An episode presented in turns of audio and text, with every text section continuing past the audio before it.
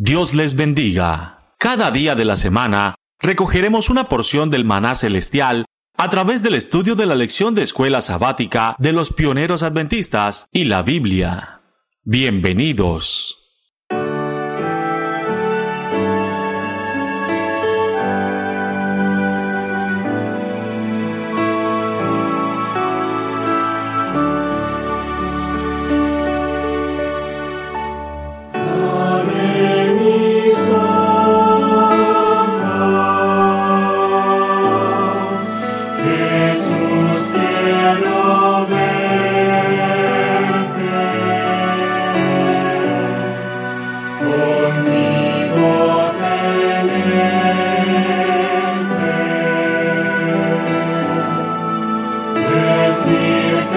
¿Qué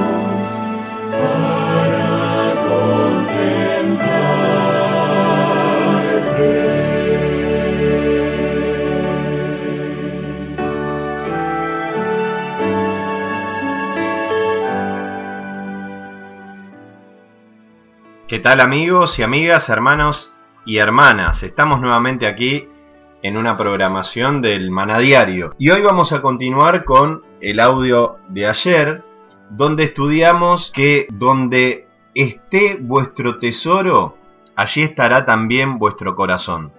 Esto es algo que dijo Jesús en el Sermón del Monte.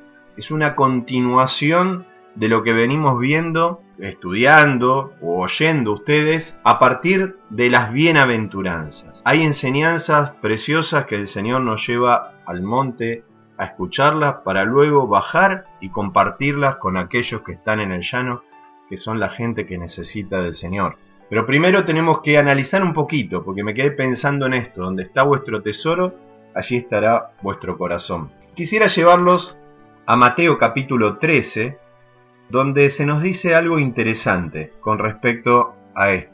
Mateo capítulo 13 versículo 44 en adelante.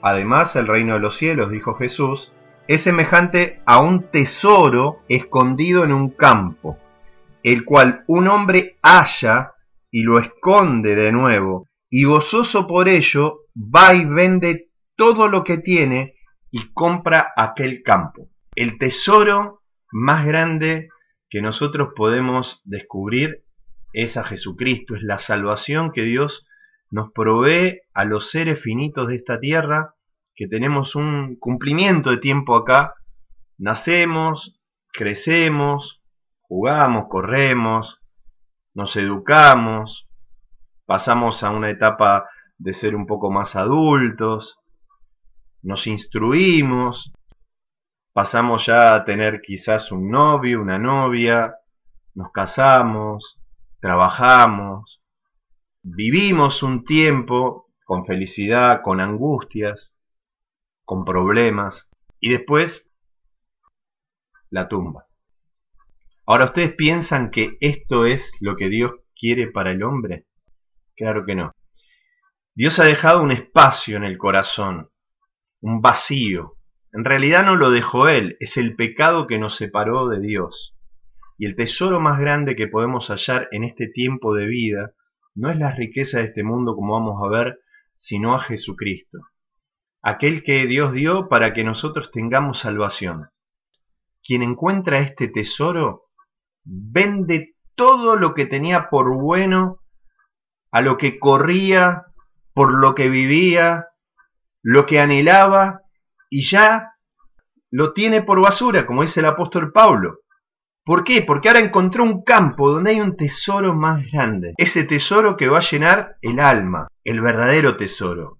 Ahora, el campo podría ser una Biblia, alguien que te puso una Biblia en la mano, como me pusieron a mí hace mucho tiempo, y me abrieron en el libro de Santiago. Esa persona hoy descansa, pero en el Señor. pero me dejó el tesoro, o mejor dicho, me hizo ver un campo que tenía un tesoro, porque el campo puede costar cierta cantidad de dinero. Iba a decir acá en la Argentina, pero vamos a ponerlo en dólares, ponele 10 mil dólares, 20 mil dólares, 30 mil dólares. ¿Cuánto cuesta una Biblia? Pongámosle 10 dólares, 20 dólares, 100 dólares.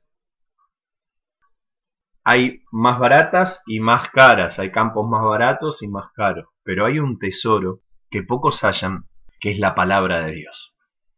Muchos duermen con la Biblia, o la tienen en algún lugar con algún salmo abierto, como si ese fuera el todo del hombre, y no van a escuchar las enseñanzas del Maestro que son esas preciosas promesas o perlas que Dios tiene para nosotros. No es el campo lo valioso, lo valioso por lo cual uno vende todo es el tesoro o la perla de gran precio. Versículo 45. También el reino de los cielos semejante a un mercader que busca buenas perlas y que habiendo hallado una perla preciosa, fue y vendió todo lo que tenía y la compró. Me hace acordar porque nosotros en el mar o río de la vida, ¿no? Vamos buscando perlas, vamos buscando satisfacciones, vamos buscando la felicidad en el juego, en los títulos, que nos llamen Señor, en tener una buena remuneración de trabajo, etcétera. En el poder, en la política, en los medios. Pero eso no satisface el alma, el buscar en la droga, en el alcohol, en el tabaco, en las fiestas, en las orgías. El hombre busca, busca algo que solamente se va a acabar cuando encuentre la perla de gran precio. Ahí vende todo, todo por lo que se afanaba, porque ahora encontró la perla de grande precio. Hermanos, donde esté vuestro tesoro, allí estará vuestro corazón. La pregunta 4 dice, ¿cómo demostró Cristo la importancia de buscar a Dios con un propósito y un corazón resuelto? Y lo tenemos ahí en Mateo capítulo 6. Vamos a Mateo capítulo 6, 22 y 23. La lámpara del cuerpo es el ojo, así que si tu ojo es bueno, todo tu cuerpo estará lleno de luz, pero si tu ojo es maligno, todo tu cuerpo estará en tinieblas. Así que si la luz que hay en ti es tinieblas, ¿cuántas más no serán las mismas tinieblas? Tremendo, ¿no? Por un lado, nos dice si tu ojo es bueno. Y hay un texto muy claro, como este, que dice que la lámpara del cuerpo es el ojo. Así que acá tenemos otro termómetro, el cual le estoy pidiendo a Dios, y yo estoy trabajando en esto también, de qué es lo que, lo que miran mis ojos, hacia dónde se van. ¿Por qué? Porque a lo que yo mire también es a donde está direccionado mi corazón, porque mi corazón es el que está direccionando los ojos hacia tal o cual lugar. ¿Dónde están puestos nuestros ojos? Si nuestros ojos son buenos, o si el ojo es bueno, todo nuestro cuerpo estará lleno de luz. Pero si el ojo es malo, todo nuestro cuerpo finalmente estará lleno de tinieblas. Y hay una nota que es muy interesante sobre esto en la misma lección. Dice así, nota 1. La dirección de los ojos muestra el propósito del hombre, así como la educación de los tesoros y afectos del corazón. Aquel quien tiene como único propósito hacer la voluntad de Dios, quien se mantiene firmemente mirando a Dios, será guiado y lleno con la luz de Dios. Aquel cuyo propósito se inclina hacia lo bajo, a oscuras ambiciones de egoísmo, mundanalidad y pecado, harán sus cuerpos oscuros. Y si aquel quien ha conocido la luz se vuelve hacia la oscuridad, cuán grandes se volverán esas tinieblas. Hermanos, yo quiero hablarlo por mí, pero esto nos pasa a todos. Cuando uno tiene un crecimiento espiritual y crece más, si uno empieza a descuidar algunos alcances, vamos a decir, en esta escalera de crecimiento, cuando vos te frenás o dejás de hacer algo, no es que te quedas estancado en ese lugar, vas retrocediendo y esa luz que Dios te fue dando se empieza a convertir en tinieblas. Y las tinieblas empiezan a crecer más cuando seguimos descuidando más y más cosas. Eso me hace recordar a un texto que está en el Apocalipsis, Y lo de la parábola de las diez vírgenes la vamos a dejar para la próxima mejor.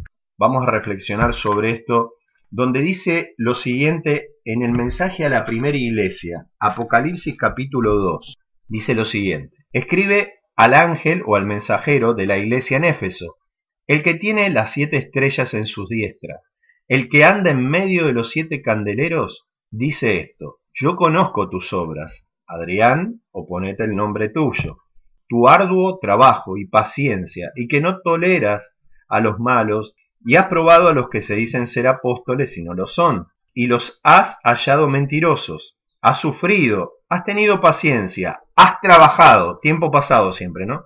Arduamente por amor de mi nombre, y no has desmayado. Pero tengo contra ti que has dejado tu primer amor. Recuerda, por tanto, de dónde has caído. Mire lo que dice. Fíjate dónde empezó tu caída. O sea, a partir de ahí empezar a restablecer las cosas. Y arrepiéntete, que quiere decir esto que dije. Y haz las primeras cosas, pues si no vendré pronto a ti y quitaré tu candelero de su lugar si no te hubieres arrepentido. Pero tienes esto que aborrece las obras de los nicolaitas, los cuales yo también aborrezco. El que tiene oído para oír, oiga lo que el Espíritu dice a las iglesias. Al que venciere le daré a comer del árbol de la vida que está en el medio del paraíso. Dios nos está invitando a que volvamos al primer amor, a que recordemos los que somos cristianos de dónde hemos caído, empezar nuevamente desde allí a levantar el culto familiar, a visitar a los enfermos, a estar más tiempo con nuestra familia, a tener el culto personal como lo primero, que Jesús sea lo primero al levantarme y lo último al acostarme, que no esté ni la televisión, ni un videojuego, ni nada ni informativo que sea lo que apague ese primer amor, volver otra vez a anhelar, vender todo y comprar la perla de gran precio. Comprar el campo donde está el tesoro escondido. Porque donde esté vuestro tesoro, allí estará vuestro corazón.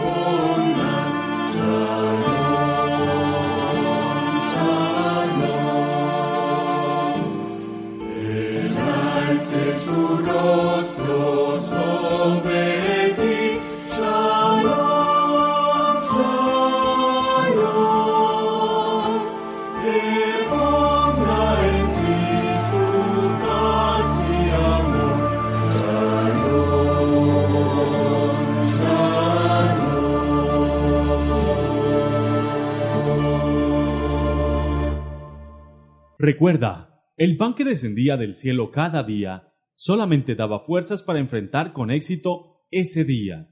Por eso, permitiéndolo Dios, nos reencontraremos mañana para recibir una porción más del maná diario.